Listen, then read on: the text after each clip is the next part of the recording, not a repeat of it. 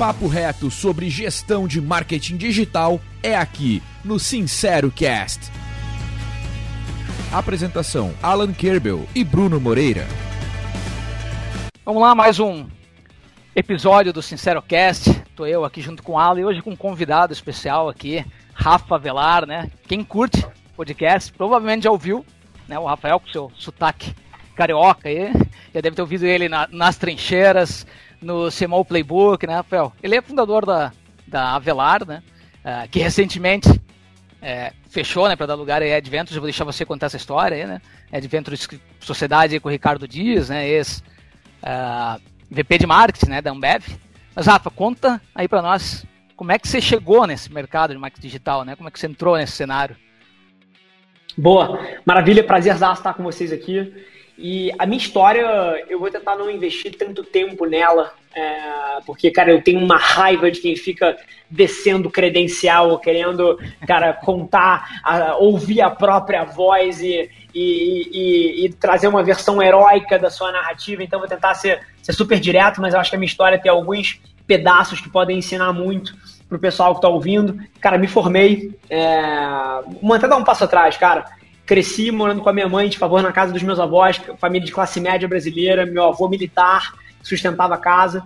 É, cara, tive a oportunidade de fazer faculdade com muito esforço da minha mãe, é, mas fui o pior aluno que já passou pela faculdade. É, eu acho que da, eu, eu fiz IBMEC, INSPER, né? Eu acho que talvez não exista um ser humano no planeta Terra que tenha tido um CR menor do que o meu.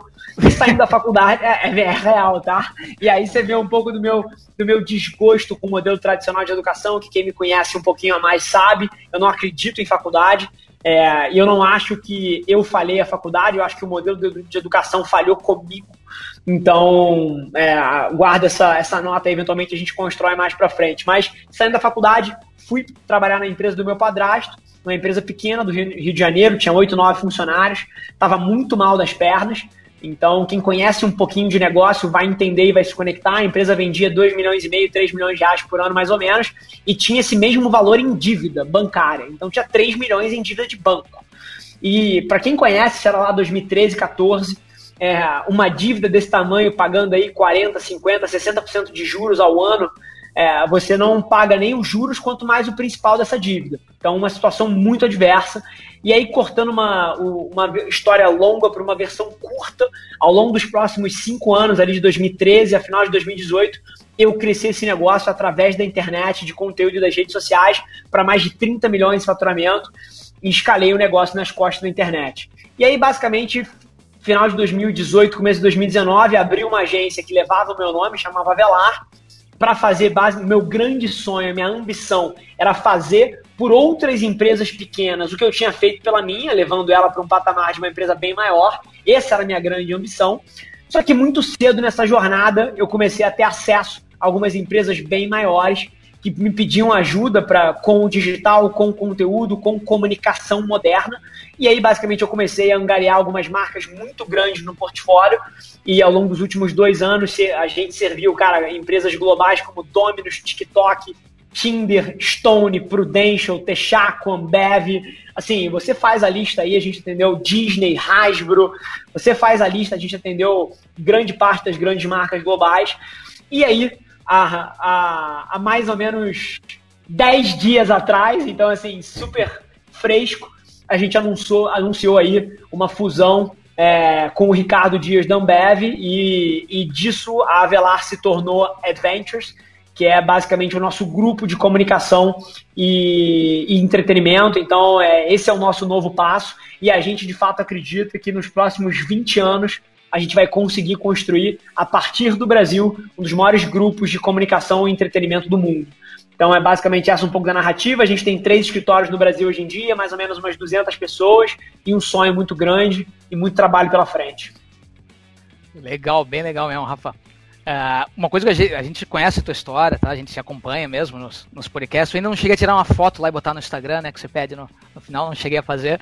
Mas o que a gente gosta da tua história, que, que é similar, principalmente ao, ao meu sócio aí, o Alan, né?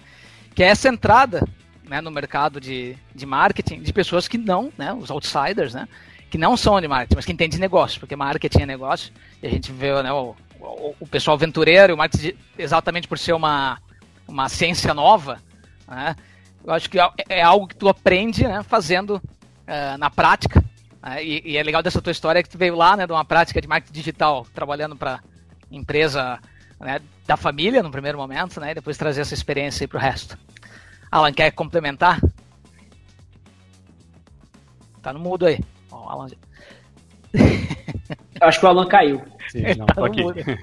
Ah, boa. É. Fazer uma pergunta em relação a Adventures, né? É, o portfólio dela é, é, bem amplo em termos de soluções, vai desde o grande até, a, até o profissional, né? É, qual que foi a ideia, a estratégia para conectar toda essa cadeia? Boa. Cara, então vamos lá. Tentar, pô, convido todo mundo que tá ouvindo a digitar no Google aí adventures.inc para entender um pouquinho melhor depois do que eu tô falando. Mas basicamente, a Adventures Inc. é o nosso grupo e dentro da Adventures Inc., você tem quatro empresas. Você tem a Adventures, que vem de Advertising Ventures, né? Que é uma empresa que atende as maiores marcas do Brasil e do mundo, sejam elas grandes talentos, celebridades, é, ou grandes marcas corporativas, como todas essas que eu falei, Disney, Tinder, Domino's, Ambev, Texaco, Prudential, Stone, Hasbro e assim por diante. Então essa é a nossa unidade que atende marcas muito grandes. A gente tem um braço de pequenas e médias empresas que está representado pelo Lab e pelo Partners. O Lab é um laboratório de inovação que a gente tem para levar a inovação para dentro de pequenas e médias empresas. E o Partners é, é o, basicamente um, um braço de parceiros da Adventures onde basicamente para essas empresas a gente atua entregando tecnologia e metodologia para que elas façam o marketing da maneira mais moderna e eficaz possível. Então, esse é o nosso braço de pequenas e médias empresas. E a quarta empresa do grupo é a CRIA, é, que é basicamente uma instituição que busca disruptar o ensino superior do Brasil, fazendo que as faculdades levam quatro anos para fazer em quatro meses e conectando talentos com oportunidade. Então, quando a gente fala da, da nossa solução, que atende desde uma pessoa física na cria até, cara, uma marca como a Disney, é, é porque a gente tem empresas diferentes com propósitos diferentes que servem cada um dos segmentos. Então, basicamente, essa é a estratégia. A gente acredita que a gente, através desse grupo, consegue atuar no espectro inteiro, desde um ser humano que está sonhando grande lá no interior de Taubaté até o CMO da maior marca do mundo, nosso grupo consegue atender. A Cria já está, rodando e, e jogando é, formados aí no mercado? Sem dúvida nenhuma. Aqui na própria Advent a gente deve ter pelo menos um, a gente tem uma, alguma coisa um pouco menos de 200 pessoas, pelo menos 5, 10% dos funcionários da Adventures são alunos da CRIA. Ah, legal. E, e, a, e, além disso, cara, tem, tem aluno da CRIA na Ambev, tem aluno da CRIA na Stone, tem aluno da CRIA, cara, na ReHap, tem aluno da CRIA na Ipera, tem aluno da CRIA, assim, todas as grandes marcas brasileiras já tem pelo menos um aluninho da CRIA também. É, é um braço que está avançando muito aqui dentro do grupo. Ah, já dá para buscar uns currículos aí, Vilal. é, Rafa, uma, uma, uma, questão prática que a gente pergunta sobre gestão de marketing digital, tá? Uh, ah, primeiro, deixa eu te fazer uma pergunta. A equipe da Avelar, é a, né, a equipe da Adventures é, é a mesma tua equipe do Avelar? Como é que foi essa, essa transição aí? Vocês mantiveram o time? Boa! Mantivemos, mantivemos 100% do time e estamos, na verdade, ao longo dos próximos 60 dias, contratando mais 70 pessoas para construir a nossa nova divisão de entretenimento. Então, 100% do time da Velar se mantém e a gente tem avançado em novas frentes da, do grupo aqui que foram criadas agora. Certo. É, a gente sabe assim, né, que para né, que cada time, né, cada empresa, agência né, trabalha né, diferente então, a forma de gestão, né? E a gente vende serviço, o que a gente está vendendo é processo. Eu queria entender um pouquinho da tua gestão, tá? Pensando até, pode até ser já no formato novo aí da, da Adventure, né? Como é que entrou um cliente na Adventure, né? Como é que ele vai essa da estratégia né? Como vocês iniciam todo o processo, desde a estratégia, né? o que, que vocês vão pensar para esse cliente, até passando pelo aquilo que vocês produzem para o cliente e entendendo a performance, né? que são essas fases da gestão né? do marketing digital. Como é que vocês fazem isso hoje, né? Se esse processo muda, né, da Velar para Adventure, tá? E se puder me explicar um pouquinho até de ferramenta, prática mesmo, como é que funciona. Eu sei que você trabalha para caramba no dia a dia aí, né, tá com a mão na massa também. Boa. Cara, pergunta incrível, tá? Só queria talvez voltar na tua pergunta para te dar um ponto de vista diferente. É, aqui no grupo, a gente não enxerga que a gente vende processo. É, o, gran, o grande arcabouço da Adventures, que é a empresa que está na tua pergunta, falando de partners, que é mais um braço de tecnologia, eu consigo concordar com você. Mas na Adventures, gente, o que a gente acredita que é o nosso grande output é criatividade que gera resultado. Então a palavra de ordem no grupo aqui é criatividade. E aí tem uma certa desconexão, porque eu, eu conheço o mercado que as pessoas chamam de marketing digital, abre aspas, que veio muito do braço de performance, do braço de inbound marketing, geração de leads, mas não é isso que a gente faz aqui no grupo. É, essa é uma desconexão grande quando as pessoas olham pra gente e falam assim, puta, cara, é, pô, eu, eu olho pro que o Rafa, eu escuto muito isso, tá? Eu olho pro que o Rafa tá fazendo e, cara, eu acho meio diferente da minha agência de marketing digital aqui. É porque é muito diferente. O nosso grande output aqui é criatividade. Você anda no corredor aqui atrás dessa agência vazia, porque tem duas pessoas só aqui, tá todo mundo de home office, e o que está se debatendo não é processo, é criatividade. É, cara, como é que você pode usar ideias incríveis e ousadas que movam resultado de negócio dos clientes. Então é, é, é uma cabeça um pouco diferente da cabeça de marketing digital que veio da performance. É, a gente está, inclusive, aprendendo a ficar melhor nessa outra parte aos poucos, mas a gente sempre foi um, uma casa criativa, um lugar de grandes ideias que movem resultado. Então, essa é a primeira parte da tua pergunta. Agora, quando alguém começa a trabalhar com a gente, a, a, primeira coisa que a, gente, que a gente faz, e aí eu dou um passo atrás, e talvez isso seja muito útil para todo mundo que está ouvindo a gente, é, é entender que marketing é uma coisa muito simples.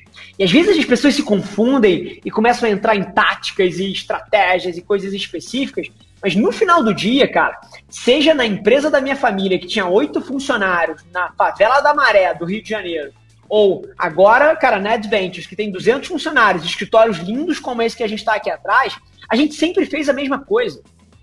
Marketing é sobre você entender aonde a atenção do consumidor está e sobre como é que você conta histórias poderosas o suficiente nesses lugares onde ele está prestando atenção que movam reações, que movam alguma atitude dessa pessoa na outra ponta. Então isso é marketing.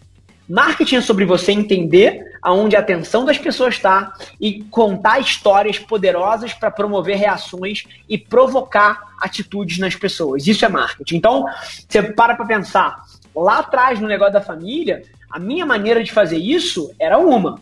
Na empresa que atendia PMEs, era outra. Quando eu comecei a pegar é, clientes maiores, era outra. Na Adventures, hoje em dia, é outra mas, e, e, mudou a forma, porque até porque as plataformas sociais mudam, as ferramentas mudam, as táticas mudam, mas esse conceito de atenção e contar histórias poderosas o suficiente, ele permanece perene em qualquer uma das empresas, em qualquer um dos momentos do tempo.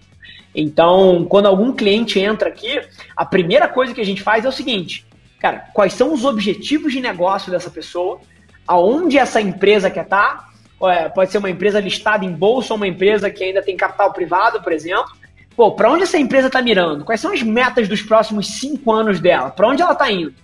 E aí a gente se responde a essa pergunta. Dado que esses são os objetivos de negócio dessa empresa, aonde está a atenção dessas pessoas e como é que eu uso criatividade para contar histórias poderosas o suficiente que movam um ponteiro de negócio. Então, esse é um pouco do nosso processo aqui.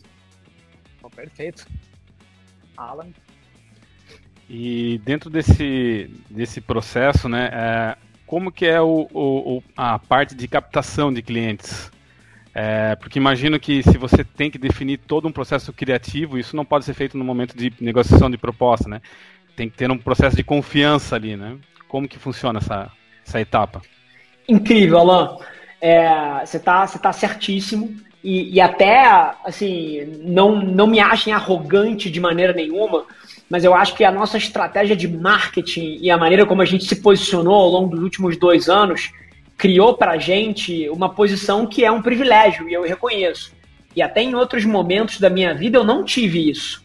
Lá atrás, na empresa da família, era uma batalha para adquirir cada cliente novo, era uma guerra.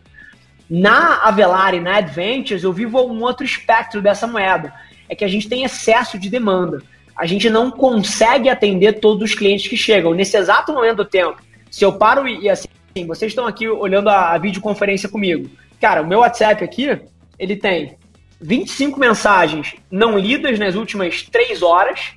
Provavelmente 20% dessas mensagens são de CMOs brasileiros de grandes marcas. E que, cara, eu só vou conseguir responder daqui a 15 dias. Porque eu não tenho tempo, a gente está com excesso de demanda em cima do negócio por conta do lançamento, sim, tem um pico, mas de alguma maneira essa sempre foi a realidade. Então, ao longo do tempo, a gente, pelo nosso posicionamento e pelos resultados que a gente gera, a gente tem estado numa posição, e mais uma vez, não me achem arrogante, porque é, é, não vem de arrogância, vem de falta de tempo, mas a gente de alguma maneira pôde escolher as empresas com quem a gente trabalhava. Então, quando alguém chega pra gente, é uma, é uma posição que desafio todo mundo que está ouvindo a gente a tentar se colocar nela. Porque quando alguém chega pra gente aqui, é quase que eu não estou querendo vender para a pessoa. Eu estou entendendo se esse relacionamento vale a pena para a gente e para outra parte. Então, é uma posição um pouco diferente da maioria das pessoas que está numa posição de vendedor, está tentando convencer os outros a contratar. É, e aí, assim, é, é, essa é um pouco da nossa história aqui, mas você está certo. É, como é que a gente funciona aqui? Uma empresa define que quer trabalhar com a gente, a gente entende que faz sentido essa parceria, é uma escolha mútua, no nosso caso, a gente escolhe o cliente escolhe. A partir desse momento, ele paga um valor para a gente tocar uma pesquisa e um processo de planejamento para ele, onde a gente vai basicamente entender qual é a marca dele, qual é o posicionamento dele, onde a atenção do consumidor dele está mais subvalorizada, onde é que essa atenção está cara, como é que a gente pode se aproveitar dessa atenção subvalorizada dentro de um planejamento criativo. E aí a gente entrega isso para esse cliente. E aí tô dando a, a, o mapa da cozinha aqui, tá? É, esse planejamento é um planejamento puta caro, é um trabalho muito caro. Só que se o cliente decide executar esse planejamento todo com a gente, ou seja, a gente vai tocar toda a condução das campanhas, a produção do, dos vídeos, a compra de mídia. Se a gente for tocar o planejamento inteiro, a gente devolve esse dinheiro inteiro para ele. Ou seja, se ele contrata a gente, ele acaba que não paga pelo planejamento e a gente executa é, a estratégia de marketing, a condução dessa parceria do lado dele. Agora, se ele quer fazer isso com outra empresa, se ele quer fazer isso dentro de casa, se ele quer fazer isso como quer que ele imagine, aí ele vai pagar um valor bem salgado para ter os nossos cérebros pensando o que, que ele deveria fazer. Então, esse é um pouquinho do nosso modelo operacional. E aí, uma vez que uma empresa começa a trabalhar com a gente, tem basicamente quatro componentes de remuneração. Um é o componente de estratégia, que é basicamente a nossa opinião estratégica sobre o negócio do cliente e sobre marketing e comunicação, que é basicamente o que dá o direito do cliente passar um telefone e ligar para cá para pedir uma opinião. Então tem uma parte do nosso orçamento para cliente que tem a ver com estratégia. A partir dessa estratégia, se desdobra um volume de criação. Então a gente vai fazer não sei quantas campanhas, não sei quantos criativos, não sei quantos vídeos, não sei quantos textos, não sei quantas artes. Então tem um volume de criação que se desdobra e o valor que ele paga pela criação é uma função desse volume. É, tem um terceiro componente que é o componente de mídia e dados. Então, para a gente administrar todo o data lake que esse cara tem e toda a compra de mídia, a gente cobra uma parte disso também. E depois tem uma terceira parte, que é a produção. Então, a, a, aquele volume de criativos ali que eu falei em cima, ele é só a criação dessas peças. Agora, a produção dessas peças é uma outra componente que aí tem a ver com a nossa produtora aqui, se a gente vai produzir ou não esses 97 vídeos, 43 campanhas, 247 fotos. Então, basicamente, tem um componente de estratégia, um componente de criação, um componente de produção e um componente de mídia e dados. Basicamente assim que é o nosso modelo de negócio, abrindo, talvez pela primeira vez na história, o nosso modelo aqui para vocês. Legal. É isso que a gente quer saber. E já teve alguma vez que, que deu errado, né? Que você teve que demitir o cliente depois que começou? Algo que ele tenha falado que não era bem assim a verdade, ou a discordância dele no momento de aprovação né, da estratégia? Boa. Assim, demitir cliente é uma palavra forte. Eu acredito que ao longo do tempo, algumas vezes a gente entendeu é, que o que a gente faz de melhor aqui não era o que ele queria. Ele achava que ele queria, mas, cara, na hora que você pluga uma máquina como a nossa na sua empresa, a gente incomoda. Porque a gente vai puxar, cara, as barreiras criativas, a gente vai puxar barreiras de velocidade, a gente vai puxar certos drivers de inovação. E é muito curioso, essa pergunta é incrível, cara, porque tem empresa que acha que quer isso e na hora que pluga a gente na estrutura, vira inferno na terra. Porque, cara, o cara, na verdade, ele não queria uma estrutura ágil, criativa, ele queria comando e controle. Ele queria aprovar cada uma das campanhas que está saindo. E a gente está botando 273 campanhas para fora por dia. Então, assim, é, tem cliente que na hora que ele me vê falando, ele fala assim: caralho, é meu sonho esse negócio. Mas na hora que pluga a estrutura, ele fala assim: caralho, meu, pesa meu pesadelo esse negócio. tá me criando problema. Uhum. Então, o que mais acontece, número um, é isso. E número dois, que eu acho incrível, e aí eu abro para vocês aqui, é, independente de tudo que vocês me ouvem falar, de velocidade, volume, que qualidade é uma função de velocidade e de impacto, que se está 70% pronto, isso deveria ir online, deveria ser testado, que criatividade é variável do sucesso, que você precisa ser ousado. Vocês sabem o speech inteiro. Eu diria que os nossos clientes executam só 20% das coisas que eu falo. Hum. E o resto dos 80% eles ainda estão pensando se eles têm coragem de fazer. Então isso é uma outra realidade que acontece aqui também, mais uma vez abrindo a cozinha para vocês. Inclusive, essa semana eu estava num, num, debate super interessante com o CMO de uma grande empresa brasileira, e ele estava me falando, tava eu e ele na sala, naquele xadrez executivo é, clássico, e ele estava me falando, Rafa, sabe qual é o teu principal problema? É que a gente estava numa a gente tava nessa sala daqui, né? Que é essa sala aqui que tem essa parede de vidro que vocês estão vendo. E ele falou, cara, tem uma porta aqui, você tem uma porta na sala. Uhum. E, e a Adventures, cara, é uma empresa que ignora a porta e ela mete a cara no vidro, ela quebra o vidro e ela passa. Quando na verdade tem uma porra de uma porta. E você deveria abrir a porta e passar pela porta. E aí, cara, eu virei para ele, e essa é a definição clássica do nosso dilema aqui dentro, tá? Eu virei para ele e falei o seguinte: não, bro, você tá errado. Porque o problema da tua empresa é que essa caixa de vidro não, precisa, não, não tinha que existir. E onde você tem uma porta e uma parede de vidro, isso aqui tinha que ser aberto. Então, na verdade, não sou eu que estou errado, é você que está burocrático, é você que ainda não enxergou como o mundo tem que ser. Então, essa história daqui que aconteceu essa semana é o arquétipo do, do desafio que a gente passa aqui dentro, que exemplifica um pouco do choque de cultura quando eventualmente a gente bota para dentro algum cliente que acha que quer o que a gente traz, mas na verdade o cara ainda quer a caixa de vidro, que é uma ilusão de inovação, não é uma inovação radical. Perfeito, perfeito. Muito legal, muito legal ouvir a prática aí de uma, uma agência né, do tamanho de vocês e, e uma, uma, questão que a gente costuma trazer aqui, uh, Rafa, é que é, entender os desafios, né? Você que está em contato direto né, com CMOs do Brasil todo, empresas de tudo que é tamanho. Uh, eu, eu, vejo como a Adventure é uma resposta, na verdade, a essa pergunta que eu vou te dizer, né? Que é o que, que você percebe que são os maiores desafios e gaps né, da, desses CMOs, né? Na gestão deles de marketing. Eu até vendo o que vocês entregam, né, dentro da Adventure, parece, tá aqui, ó, os desafios deles a gente já separou na Adventure os serviços que eu entrego e eu tô tentando resolver. Mas o que, que você tem ouvido aí de mercado, dos CMOs, que você considera os maiores desafios e gaps? Boa principal desafio de um CMO é entregar resultado. Ponto final. E acho que aí a gente entra e eu tenho três pontos, eu acho, esse com certeza é o primeiro, mas todo CMO é um alto executivo que no final do dia, não importa o quão charmoso ele seja, ou o quão gente boa ela seja, ou o quão incrível com pessoas ele seja, no final do dia, esse cara vai ser cobrado pelos acionistas da companhia para entregar um resultado X, Y ou Z. Isso é fato.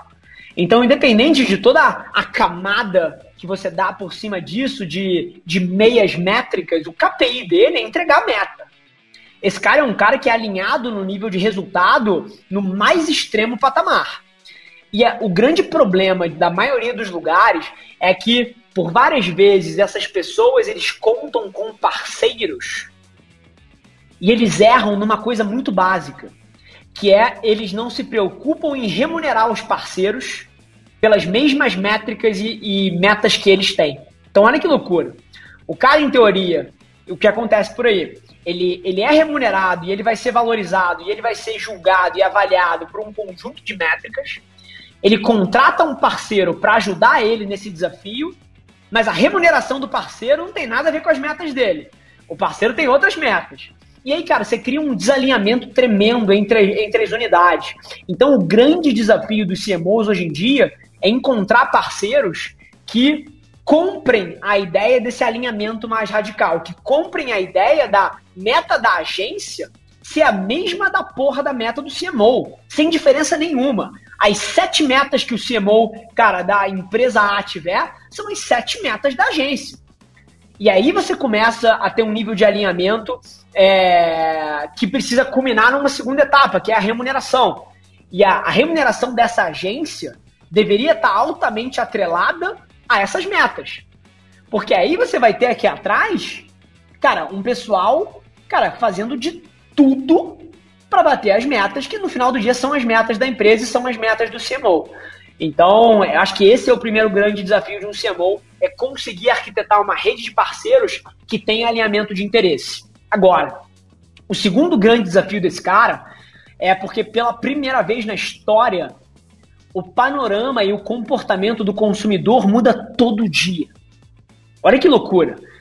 Todo CMO que está sentado numa cadeira de uma grande empresa hoje em dia veio de uma era onde os canais eram perenes por no mínimo uma década. No mínimo uma década aquele canal funcionava. E o CMO da marca A, que comprava o pacote de Fórmula 1 da Globo, ele podia botar ali, ele podia ter certeza que nos, no próximo ano o comportamento dos consumidores não ia mudar. Ele estava garantido. Comprar o pacote de Fórmula 1 da Globo, cara, era uma escolha sem risco, porque o consumidor ia estar ali dentro. Hoje em dia pode acontecer alguma coisa que muda tudo isso do dia para noite. Um Covid, uma paixão do brasileiro por live, um TikTok que aparece, um thriller que entra no Brasil, e esportes ganhando protagonismo e o Twitch substituindo, cara, o WhatsApp. Tem N coisas que acontecem, cara, do dia para noite e que estão exigindo desse marqueteiro uma flexibilidade muito maior e uma capacidade de se adaptar a mudanças que ele nunca na história precisou. O maior desafio de uma empresa e de um executivo hoje em dia é se adaptar à velocidade das mudanças. É todo dia. Marketing virou day trading. Então, essa, esse é o segundo desafio. E aí, você combina essa, você junta essas duas num terceiro, que na minha opinião é onde tudo isso culmina, que é gente. Porque no final do dia, é, a, falando para o momento que a gente vive hoje em dia, é, a competição pelos melhores talentos está cada vez mais acirrada. O ser humano, ele se tornou 40, 50, 200 vezes mais produtivo à medida que o smartphone ganhou amplificação. Você hoje em dia é 70 vezes mais produtivo porque você tem um aparelho celular na mão. Você conecta as pessoas mais rápido, você faz conta mais rápido, a sua memória é, hoje em dia ela é expandida dentro do celular. Você não precisa mais gravar aquele negócio na sua cabeça, você grava aqui dentro. Então o ser humano se tornou muito mais produtivo. E à medida que o ser humano se tornou muito mais produtivo, as melhores pessoas elas entregam resultados às vezes 30 vezes melhores do que uma pessoa mediana. Então a competição pelos talentos se tornou uma guerra. É, então os três grandes desafios de um CMO, aí respondendo a pergunta de vocês, número um é se adaptar à velocidade das mudanças, sem dúvida nenhuma. É, o brigar pelos melhores talentos de mercado e conseguir alinhar interesse na sua própria equipe e na rede de parceiros que serve a meta da companhia. Esses são os três grandes desafios, sem sombra de dúvida. Totalmente respondido. Alan, alguma questão específica ou vou seguindo? O, o, qual que é o talento que não pode faltar, né? A habilidade que não pode faltar para trabalhar na, na sua equipe? Criatividade. Criatividade é a variável do sucesso. Eu não tenho a menor dúvida. Assim, todo o resto é secundário criatividade é, Agora, a gente precisa definir o que que, é. o que, que criatividade significa, é. né? Porque se, eu, eu desafio a gente a pensar que a gente está rindo aqui, eu já entendi que todo mundo entendeu. Mas, cara, assim, se você sai na rua e você pergunta para uma pessoa o que, que é criatividade, essa pessoa vai responder alguma coisa. Você passa dois metros, pergunta para outra pessoa, ela vai te responder outra coisa. E aí, você passa dois metros, você pergunta para outra, vai responder outra coisa. Então, assim, cara, definição de criatividade, tá? Criatividade na publicidade, na comunicação, no marketing é a é, publicidade, na verdade, é a criatividade que vende. Criatividade é a, a publicidade, comunicação é a criatividade que gera impacto no negócio. Agora, como é que você mensura isso? A nossa definição aqui de qualidade, ou seja, o quão bom alguém é criativamente, ou o quão eficaz alguém é criativamente, ou qual é a, abre aspas, nota daquela criatividade, é uma função de velocidade e impacto. Olha que interessante. A qualidade de alguma coisa, ela é uma função da velocidade e do impacto. Por quê? Se você demora um ano pensando em alguma coisa criativa para solucionar um problema de negócio e aquilo gera um impacto incrível, maravilha, que legal que gerou um impacto incrível. Agora, você demorou um ano para ter a porra da ideia.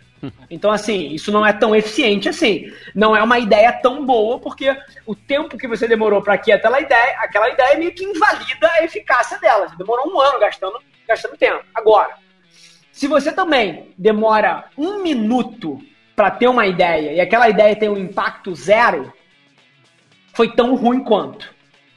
Então, a qualidade da criatividade, ela é uma função da velocidade do impacto, ou seja, quanto mais veloz você é para chegar numa ideia e quanto mais impacto essa ideia gera, maior a qualidade da sua criatividade. Então essa é a definição de criatividade aqui dentro. Na companhia, a gente é obcecado na Adventures, a gente tem obsessão por criatividade.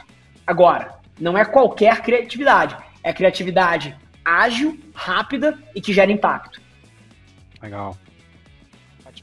Uh, então, assim, Rafa, uh, pra, como a gente está aqui no Sincero Cast, né? Vamos uhum. dizer, a gente gosta do momento. Uh, até o fato de, de, falar, pô, eu gosto do Rafa, a gente escuta o Rafa, é porque você é sincero, né? Que fala. Uh, e uma das coisas que a gente bota sempre aqui no podcast é entrega para nós aqui aquilo que você percebeu aí que é uma farsa no marketing, aquilo que você vê, cara, as pessoas continuam ouvindo isso, né? Às vezes uma fórmula de lançamento, por exemplo. Não, não quis ser aqui. Mas algo que você saiba que é uma farsa do marketing. Algo que você cara, não acredito que as pessoas ainda estão ouvindo isso. Boa. Cara, é, é uma excelente pergunta, tá? E, e, vamos pegar o exemplo da forma de lançamento, por exemplo.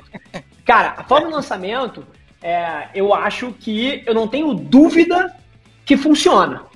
Assim, igual pirâmide, né? eu digo, igual a pirâmide, funciona, né, a pirâmide, mas é óbvio, se tu trabalhar o tanto que tu trabalhou daquele jeito ali, vai funcionar, né?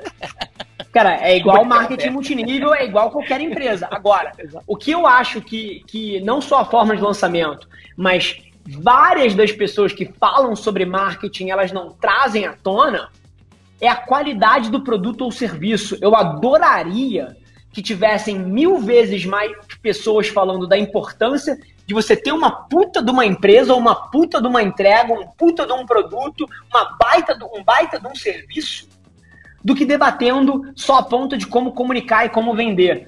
Eu acho que a esquizofrenia que a gente vive no mundo hoje em dia é que tá todo mundo obcecado pela estratégia de venda e tem pouquíssima gente, pouquíssima gente obcecada por montar produtos e serviços que sejam incríveis para o consumidor. Então, essa para mim é a grande farsa, é a grande, é a grande incógnita, é a grande esquizofrenia do mercado. E é muito louco, porque quando as pessoas olham para minha própria história, eu sei que elas se confundem, cara. Eu tenho certeza que elas acham que, cara, a Velar tá gigante, a Adventures tá gigante, cara, porque a gente faz comunicação muito bem, porque o nosso conteúdo é bom, porque o nosso podcast, cara, tem 100 mil plays por, por, por mês. Mas assim, Cara, se a gente tivesse tudo isso e aqui dentro a gente não tivesse uma puta de uma empresa, a gente tava falido. Porque no limite, cara, conteúdo é a porta de entrada para todos os, obje os objetivos de negócio que você tem, sim. Mas agora, um bom marketing, um bom conteúdo, uma boa estratégia para um produto ruim, O que acontece é que você vai acelerar a tua falência. Porque você vai levar com uma eficácia obscena o seu produto ruim para o máximo de pessoas possível. Então, assim, é, eu queria que as pessoas parassem um minuto para refletir que sim, cara, conteúdo é a porta de entrada. Sim, a internet eliminou todos os intermediários. Sim, existe uma oportunidade massiva para você empreender no Brasil em 2020. Mas agora, não ignore o lado da empresa que, a, que vem depois que você vende. Não ignore o lado do produto ou serviço que, para você de fato crescer, você vai precisar entregar um negócio incrível. Cara, é muito louco, tá? É, eu diria que os CMOs que contratam a gente aqui, eles não ligam a mínima para Rafa Velar. Zero. Vários deles, inclusive, nem sabem que eu sou um creator e um influenciador. Olha que loucura, tá? Para pra pensar nisso. Agora, sabe o que, que eles escutam? Os resultados de negócio que a gente traz para os clientes que a gente trabalha. Eles veem os cases que a gente faz de negócio aumentando o resultado de venda dentro das empresas usando criatividade. Isso eles conhecem. Vários deles, inclusive, nem sabem quem é Rafa, cara. Porque a empresa já está num tamanho e eu não estou mais no operacional que tem CMOs de marcas que investem centenas de milhões de reais por ano em marketing que nem me conhecem. Conhecem a Adventures não sabem nem quem é Rafa. Isso é real, tá? Então acho que o meu grande pedido para quem está ouvindo a gente é talvez invista 200 vezes mais tempo no teu produto ou serviço e na tua empresa do que na tua estratégia de marketing. Eu tenho certeza que é uma abordagem mais vencedora e eu vejo pouquíssima gente falando sobre essa porra aí fora. Perfeito, muito bom. Uh, eu acho que já, já acabou deixando aqui um recado, né, para quem está nos ouvindo. E que é, recado! E que recado! É uma mensagem muito legal. E eu vou abrir aqui também, Rafa, para que você, para a gente finalizar, você nos contando aí, tá? Você pode nos dizer é, o que, que vem pela frente, tá? E deixar um recado aqui para nossos ouvintes, para quem tá, acompanha, o Rafa acompanha as empresas, né? Desse uh, serial entrepreneur. Né? Eu adoro essas buzzwords assim para falar de vez em quando parecer com o manjo, né, Alan? a gente dá uma palavra. Deixa o um recado aqui para quem está nos ouvindo aqui, Rafa. Boa. Cara, a minha mensagem, acabei passando por ela um pouquinho, assim, cara, se você está investindo o seu tempo, consumindo um conteúdo dessa natureza, se você chegou até aqui, cara, não tenho dúvida que você é alguém diferente. Porque senão você estaria vendo, cara, um seriado no Netflix ao invés desse podcast. Então, cara, acredita em você, escuta um pouco mais o teu coração, desliga um pouco as vozes de fora. Cara, tem muita gente falando muita coisa e querendo opinar na nossa vida. E, e para alguém que quer fazer alguma coisa diferente, poucas coisas são tão importantes quanto ouvir o seu coração, quanto ouvir a sua própria voz. Porque no final do dia a gente vive o que eu acho que é a maior era da história para se empreender juros baixos, internet em escala, cara, as redes sociais dando acesso pra gente, para milhões de clientes, se você tiver um bom produto. A gente vive uma oportunidade única. Única. É literalmente, cara, assim, era da capitanias hereditárias. Quem chegou primeiro vai pegar espaço. É, é nesse nível. Então, acredito que existe uma oportunidade grande. E, e se você estiver disposto a trabalhar duro e a ver um pouco menos de Netflix, um pouco menos de cerveja nos finais de semana, um pouco menos de mimimi e reclamação, um pouco menos ouvindo a opinião de quem não faz porra nenhuma da vida. Se você faz esse conjunto de ações, se você abaixa a cabeça, se você trabalha, você ao longo dos próximos cinco anos, eu tenho certeza, pode construir alguma coisa incrível para você nas costas dessa oportunidade que está aí fora. Então, acho que esse é um pouco da, essa é um pouco da mensagem, esse é um pouco do recado. A minha história não é a única aí fora talvez seja uma das mais vocais, mas ela de maneira nenhuma é a única e pode ser a sua também, contanto que você tome uma decisão que pode ser hoje. Acho que o meu grande sonho para esse episódio é, não é que 200 mil pessoas mudem da água para o vinho e amanhã comecem a perseguir os seus sonhos mais, mais ambiciosos, mas se um ser humano, se a Maria, se o João, se o Alfredo ou se a, ou se a Bianca que está ouvindo a gente aqui agora. Cara, se uma pessoa fizesse 1% do que a gente falou aqui, para mim é missão cumprida, valeu cada minuto investido aqui com vocês e não tenho dúvida que vai botar um sorriso no meu rosto lá na frente. Show. Perfeito, Rafa. Obrigado mesmo, parabéns, cara, por, pelo teu trabalho, pelo, por compartilhar conteúdo, né, com tanta qualidade e quantidade também, né, a gente vê muito conteúdo do Rafa. É, a minha dica fica: sigam o Rafa, entrevistem o Rafa, porque o Rafa rende, né? Tá aí mostrando o Rafa. O Rafa rende muito. O Rafa rende demais. vale muito a pena, tá? É, é um prazer te conhecer, tá? Sucesso aí nos seus negócios. Rafa, estamos de olho em você, tá? Fechado. Obrigado pelo convite, gente. Um prazer estar com vocês aqui. Valeu, um abraço. Valeu, um abraço. Sincero Cast. Produção Ekite. Plataforma de gestão de marketing digital. Acelere sua equipe. Decole suas campanhas.